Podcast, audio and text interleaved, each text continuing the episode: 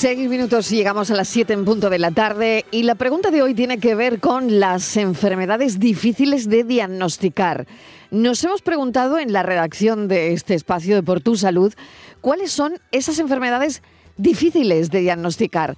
Nos va a contestar esta pregunta la doctora Ana Cabrerizo, médico de familia del Centro de Salud Casería de Montijo en Granada.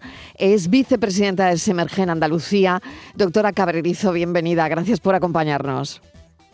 Hola, buenas tardes. Muchas gracias a vosotros por contar conmigo de nuevo. Bueno, ¿cuáles son esas enfermedades difíciles para vosotros de diagnosticar? Eh, bueno, creo que hay muchas enfermedades que son difíciles, cada una por diferentes motivos. En primer lugar, yo eh, destacaría pues las enfermedades en las que eh, son difíciles de diagnosticar porque el médico, el profesional que tiene que hacer el diagnóstico, puede estar poco familiarizado o no pensar en ellas cuando le consultan.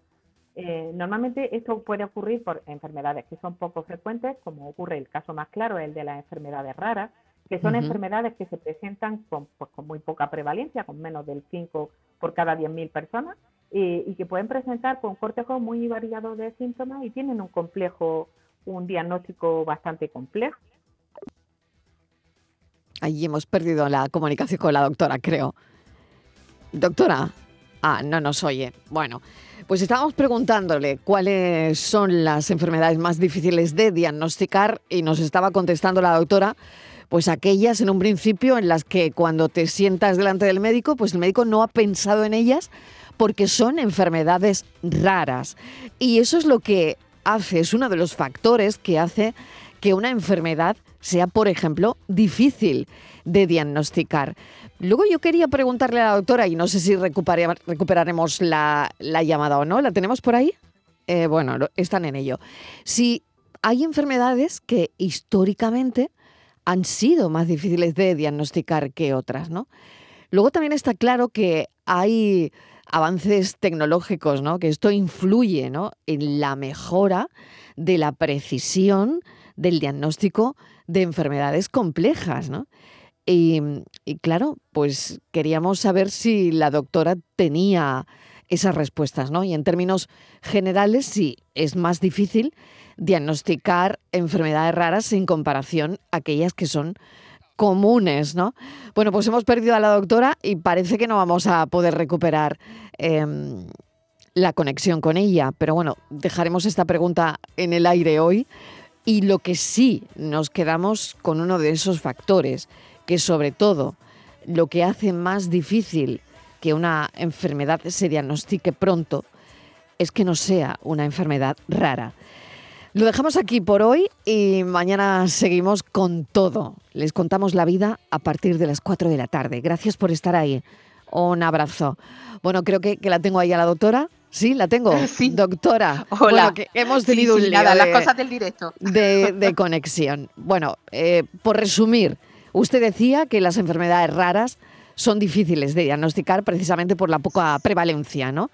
Y yo preguntaba también si hay enfermedades históricamente que han sido más difíciles que otras de diagnosticar. Sí, bueno, en general, pues eso, yo te decía que hay, que hay mm, enfermedades que dependen un poco del médico, pero luego hay enfermedades que por la forma de presentación, bien porque no dan síntomas o porque sus síntomas son muy específicos y variables, bueno, hace un poquito habéis estado hablando de la esclerosis múltiple. Exacto. Eh, múltiple. Es una de las enfermedades que son un reto en su diagnóstico, porque por la forma de presentación y por la variabilidad. Son síntomas vagos, ¿no? Claro, fluctuante. Claro. Y además se presenta por brotes. Hay épocas en las que está presente la enfermedad y otras en las que prácticamente desaparece.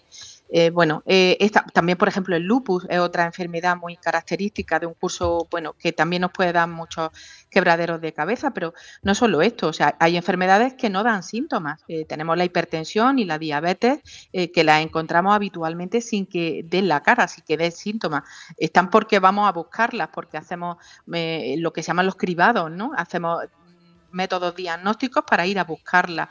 Y luego otras enfermedades que, bueno, que últimamente se diagnostican con más frecuencia, como ocurre con la celiaquía. La celiaquía habitualmente era una enfermedad de diagnóstico en los niños y ahora cada vez se diagnostica más en el adulto, porque eh, los síntomas son variables desde la infancia hasta la edad adulta, varían. Antes no contábamos con ella en el adulto y ahora pues cada vez, cada vez más. Y luego hay otra serie de enfermedades que el diagnóstico puede ser difícil porque son enfermedades estigmatizantes y el paciente tarda en consultar. ¿No? Esto, bueno, durante mucho tiempo lo hemos visto con las infecciones de transmisión sexual, en su época con el SIDA, pero también enfermedades de la esfera mental. La depresión eh, sabemos que está infradiagnosticada porque el paciente pues siente ese estigma de que se le ponga la etiqueta de depresivo y consulta tarde o en pacientes por ejemplo dermatológicas con localizaciones pues genitales que también tardan en consultarnos o enfermedades en las que el paciente normaliza los síntomas. Le parece que eso no es que eso una es normal, ¿no? Pues esos son los factores, doctora Cabrerizo. Muchísimas gracias por habernos acompañado y contestado eh, con nota esta pregunta. Gracias, un saludo. Nada, gracias a vosotros. Adiós, buenas tardes.